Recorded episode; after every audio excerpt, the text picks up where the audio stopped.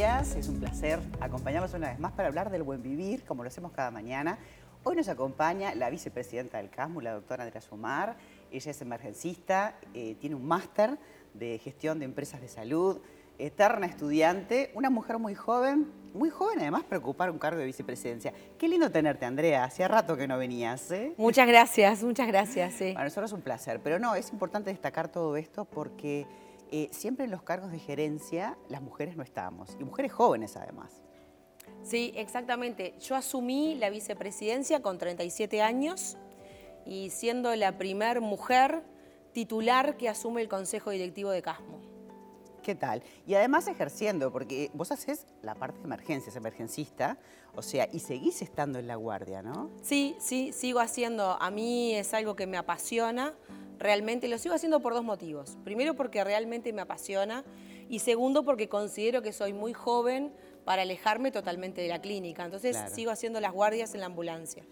Y bueno, y hay que tener, este, digamos, una actitud bastante importante y especial porque la gente que sigue medicina, todos por supuesto quieren sanar a las personas, pero no es fácil estar en situación este, de emergencia, digo, hay diferentes áreas en la salud, no es para todos eso, ¿no? No, por supuesto, yo siempre digo que en el área de la medicina necesitamos todos de todos. Eh, la parte de lo que es emergencia, sin dudas uno tiene que tomar decisiones en segundos, no en minutos. Y eso requiere un carácter muy especial. Bueno, de alguna manera, este, siendo estatuaria en particular, ha crecido muchísimo la 727 este, en todos los aspectos, en cantidad de ambulancias, pero también en los aspectos de cuidar a la gente que nos cuida, ¿no? Sí, eh, que haya un representante en el consejo directivo que venga de 1727, eso le dio al área de la emergencia prehospitalaria una posibilidad de eh, redireccionarse, por llamarlo de alguna manera. Hubo un, reconocimiento de marca más importante y como decís tú, ampliamos la flota, ampliamos el número de médicos, eh, recambiamos y, ampliamos el número de bases y además se generó un plan con eh, la parte de medicina laboral que es el cuidado del cuidador. Claro. Porque justamente es un área, la emergencia, donde los que trabajan en emergencia se ven muy vulnerados. No, y aparte son guardias largas, andas siempre al palo, este, el estrés también, le hace, digo, son personas también. Entonces, que ellos estén descansados y cuidados, obviamente van a rendir más. Sin es algo que es importante también atender, ¿no? No solamente a quien está con emergencia, sino a la persona que te cuida. Y eso me parece súper importante reivindicarlo. Pero no solo eso, también como mujer y como mamá, porque toda esta carrera, tú tienes dos chiquitas, ¿no? Tengo dos chiquitas, Sofía de 11 años y Julieta de 3 años que cuando asumí en la vicepresidencia, Julieta tenía 11 meses. Claro, era chiquitita. ¿Cómo las mujeres nos tenemos que repartir en, 14, ¿no? Tener varios kioscos a la vez y poder hacer todo. Y hablando de ser mamá en Casmo, me encanta siempre decir que la analgesia es gratuita y eso no es un dato menor. Eh, me parece que es una diferencia con, con otras instituciones, ¿no? Para nada. Con respecto a lo que decías primero, yo siempre le digo a mis compañeras que estamos caminando continuamente en la cornisa entre lo laboral y la maternidad, que no podemos descuidar ninguna de las dos cosas y es, es bastante complicado. La analgesia del parto, que le llamamos nosotros, a partir de nuestra gestión, es gratis para todas las usuarias y además no solo de ser gratis, sino que tienen disponible al anestesiólogo las 24 horas del día. Y además hay una sala de nacer que tuvimos la posibilidad de conocer, que es una maravilla, porque uno dice, bueno, eso de tener el bebé en el agua o, sentado en una silla, eso se puede hacer, se puede elegir. Y eso es un, derecho de las mujeres, ¿no? No como antes que ibas y lo que el doctor te decía, porque claro, yo entiendo, es mucho más cómodo para quien este, asiste el parto tener el bebé en una camilla, pero capaz que para alguna mujer no es tan cómodo, ¿no? No es tan cómodo, es así. en la sala de nacer de Casmu, lo que puede hacer la mujer es, como decías tú, es elegir. Si quiere estar acostada, va a poder estar acostada, porque hay mujeres que se sienten más seguras por lo tradicional, pero si quieren en el agua, si quieren sentadas, pueden deambular.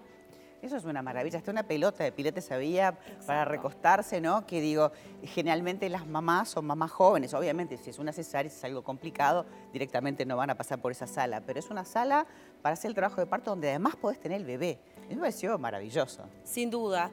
Y lo bueno es que esa sala de nacer está cerca del bloque quirúrgico.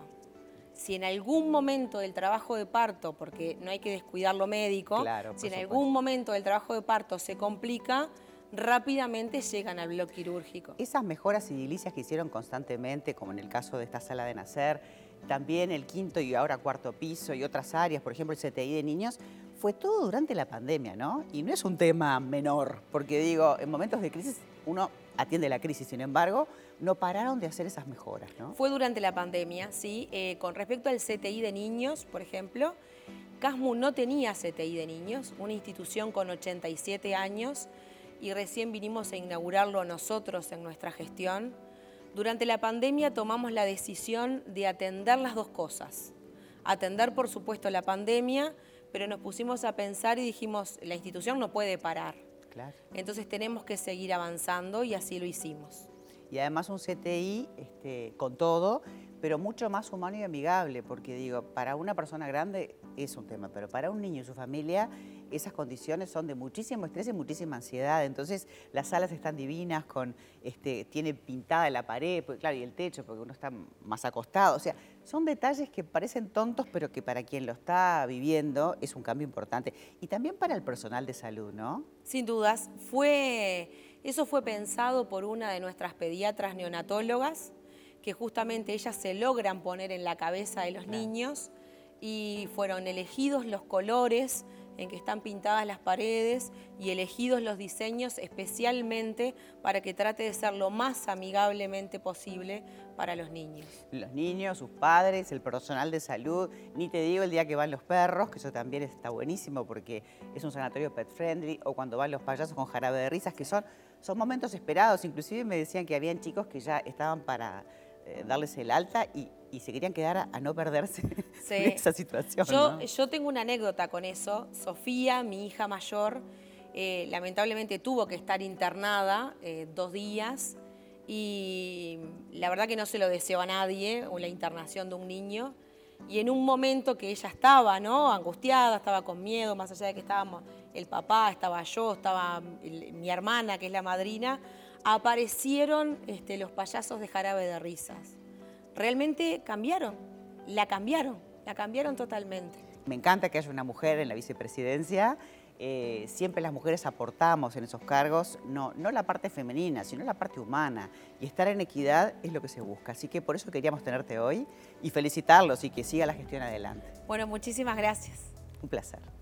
Nosotros, por supuesto, mañana nos reencontramos un poquito antes de las 10 de la mañana, como cada día, para hablar de esto, de salud, de buen vivir. Chao.